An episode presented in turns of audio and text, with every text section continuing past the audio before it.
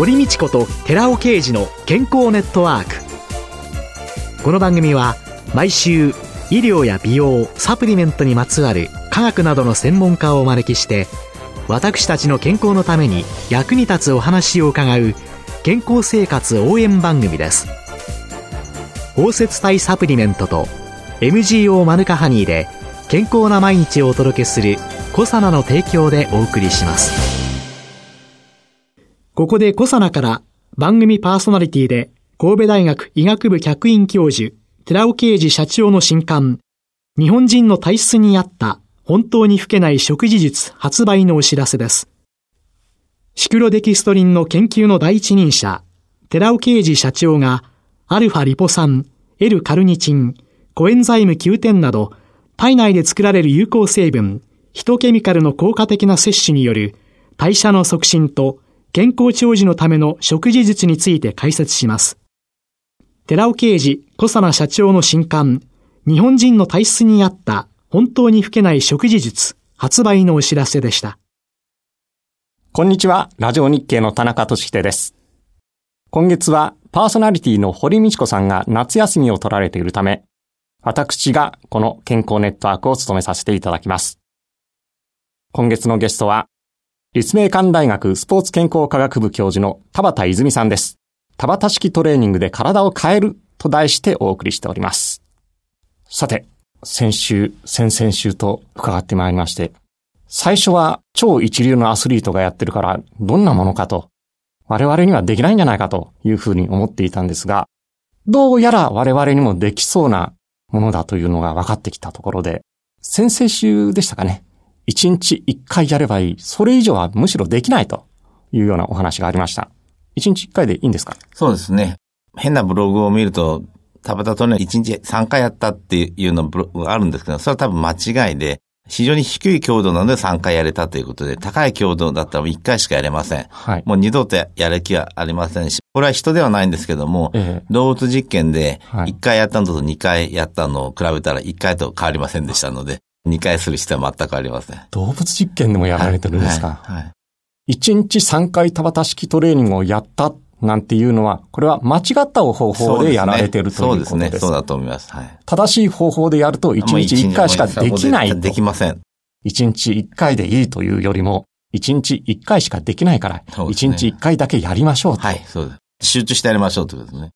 それを、1日1回を週何回やればいいんですか？週2回やればいいです。週2回でいいですか？はい。日曜日と木曜日ぐらいですかね。そういう風にやってもらえればいいんじゃないかという。まあ、続けてるとあんまり良くないので、やるんだったら1週間でちょっと日を離してやっていただきたいというふうに思います。続けるのは良くないんですか？毎日やっても、1日2日やって次、5日空きますよね。はい。そうするとちょっと効果が出てこないので、はい。この運動を1回やった効果というのは、次の次の日ぐらいまでこう続くんですよ。はい。だから、週2回でいいということなんですね。むしろ週2回がいいという。うん、3回やった方がいいのかなってことはありますけども、2回と3回ではそんなに差はありません。はい。もう4回にしては絶対ありません。ああうん。4回以上はもう絶対ない。はい、ええ。もう2回、もしくは3回。3回、はい。2回でも効果があると。あります。これは僕たち論文で発表してます。ウォーミングアップ、クールダウン合わせて、30分弱でできて、それを週2回。その日はもうたまたやるんだという気持ちぐらいでやっていただきたいというふうに思います。気合を入れて、はい、その日は田畑の日。そうですね。で、トレーニングを続ける上で、何を目標にしたらいいんでしょう？例えば、心拍数がどうなったとかですね、筋肉が何センチ増えたとか、腹囲が何センチになったとかですね、具体的に見える数値は何かあるんですか？そうですね。そこはなかなか難しいですね。すぐには出てきません。ちなみに、これ残念なことですけども、タバタトレーニングではあまり痩せません。はい。ですが、お腹が減ったってことはありません。あ、そうですか。ね、はい。痩せることはないんですね。ないですね。エネルギー消費量すごく少ないので、ええ、痩せることはありません。あ、そうですね。痩せるには、有酸素運動を長く続けた方がいい。いはい、そうですね。はい。田畑式トレーニングで痩せましたなんていうのもこれも嘘というわけです、ね。うん、だからまあそれ、ちょっと僕らもまだエビデンスがないのでそれは言ってないんですけども、うん、そんな方も実はいらっしゃいます。あ、そうですか。15キロ痩せたって人もいるんですけども。そうなんですか。その人は、なんかやっぱりちょっと食欲が落ちたんじゃないかと思う気が。はい。運動するとですね、はい、内臓の血液量が減るんですね。そうするとちょっと消化があまり良くなくなるので、食欲が減ったんじゃないかというふうには思うこともあります。でもこれはちょっとまだエビデンスとしてはありません。例えば血液の成分的にとかそういったものでの変化っていうのは？それはもう、いわゆる有酸性のトレーニングをした場合と同じもしくはそれ以上に良くなります。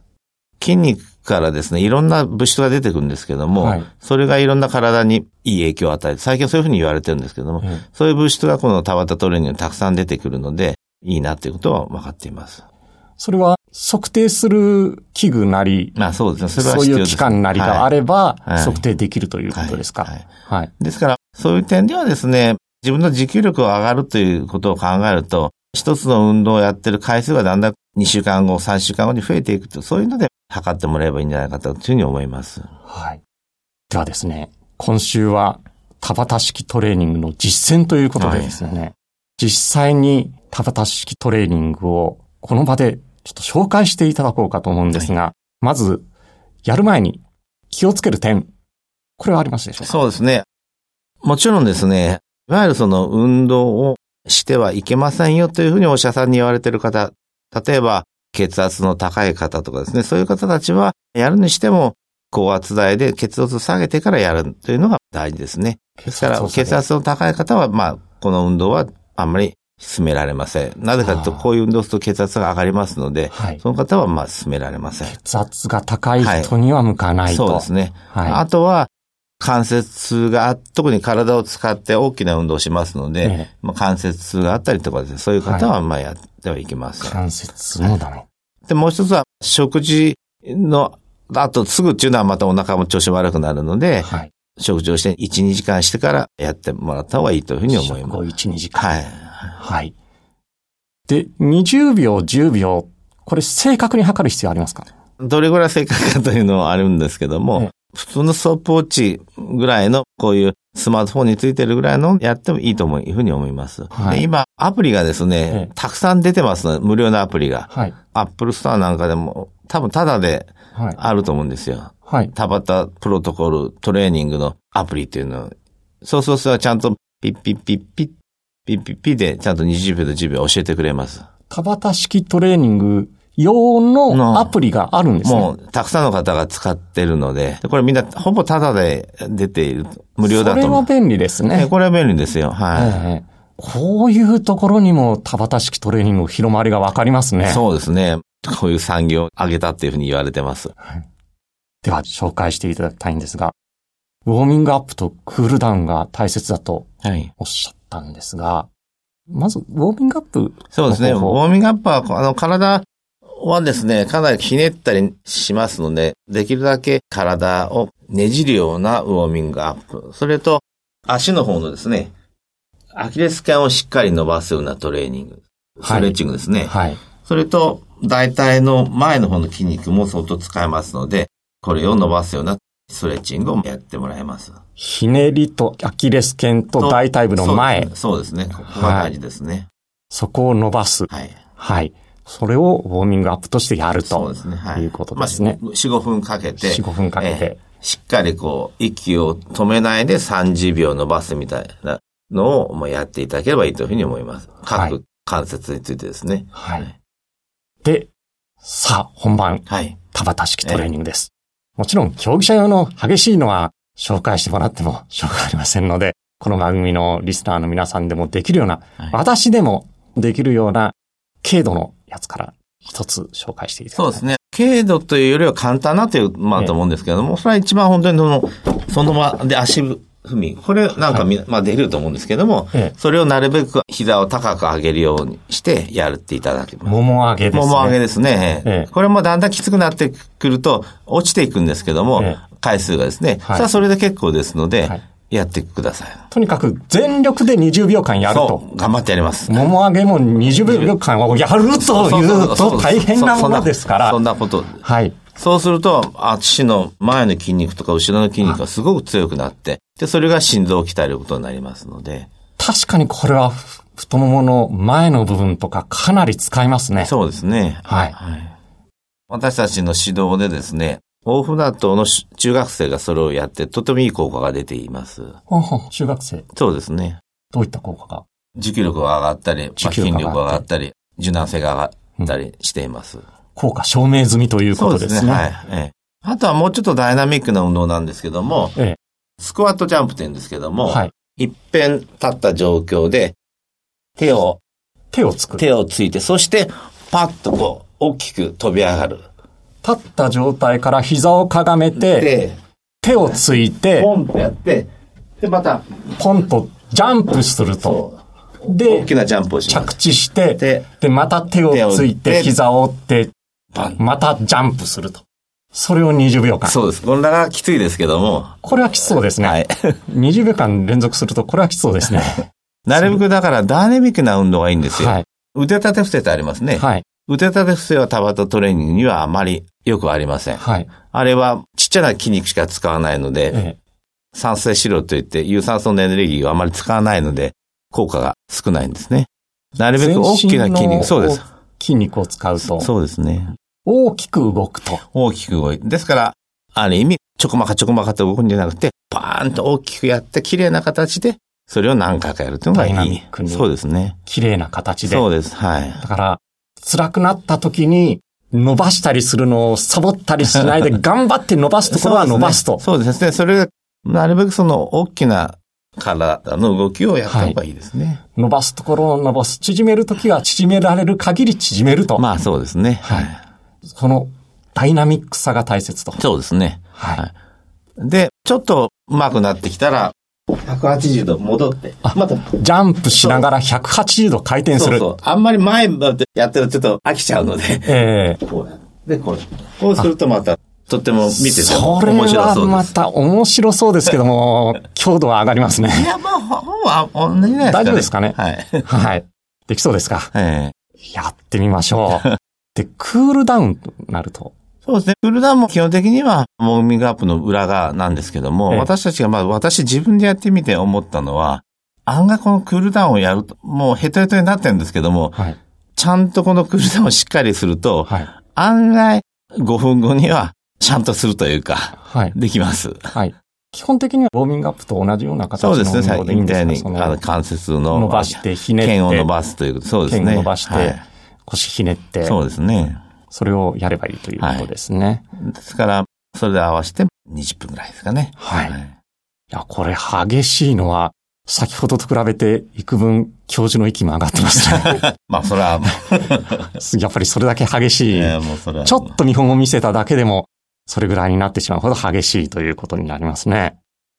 では、改めまして、ウォーミングアップ何分、実際の運動何分、クールダウン何分になりますか？基本的には5分から10分のウォーミングアップと、はい。タバタトレーニング自体は4分以内で終わりますよね。はい。であとまた5分から10分のクールダウンということですね。はい。で、その、田畑式トレーニングの部分は、20秒全力で運動して、10秒全く運動しないで休息をとって、それを8セット。そうですね。はい。これは試してみる価値ありですね。ぜ。ひやってみてください。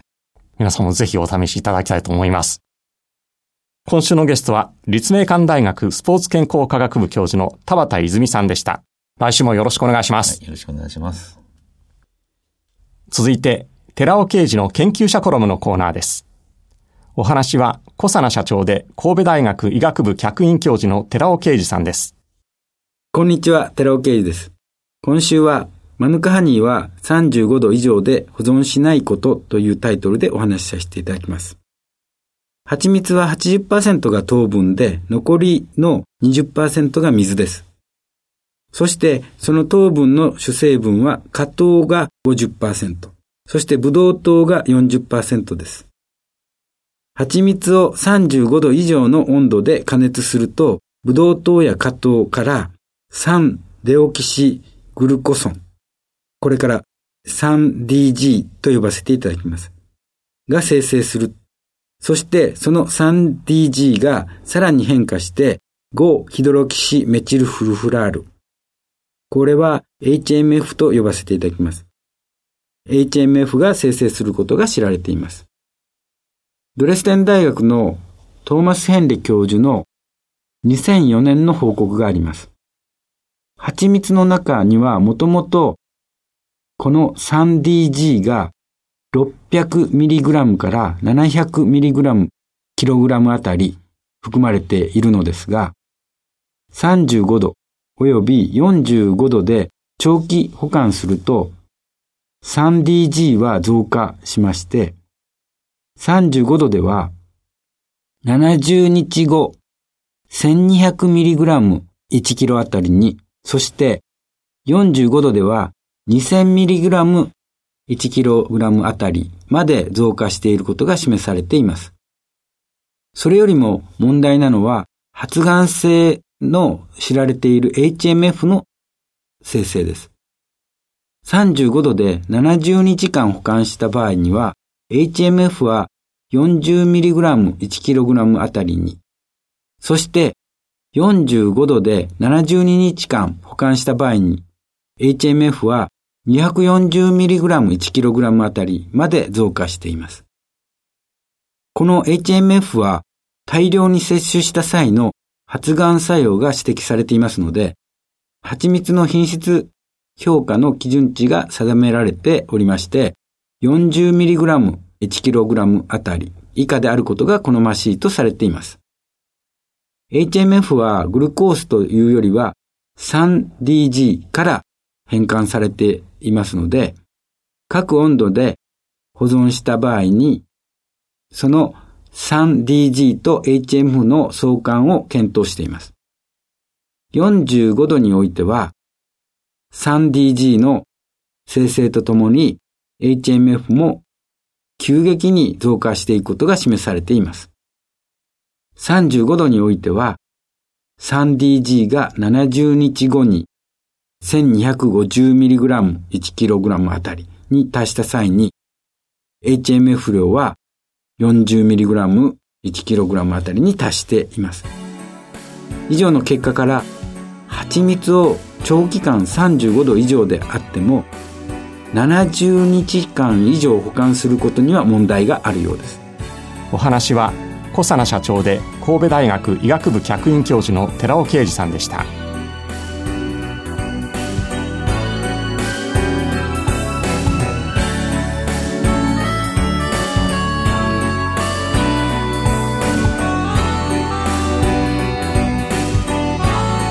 ここでコサナから番組お聞きの皆様へプレゼントのお知らせです。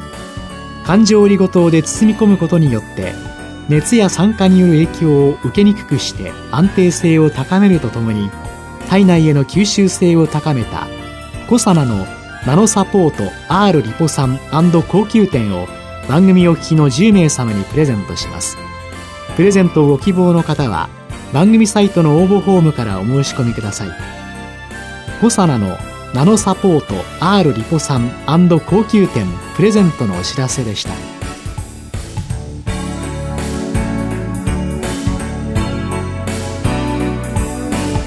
堀道子と寺尾啓二の健康ネットワークこの番組は包摂体サプリメントと MGO マヌカハニーで健康な毎日をお届けする「コサナの提供」でお送りしました。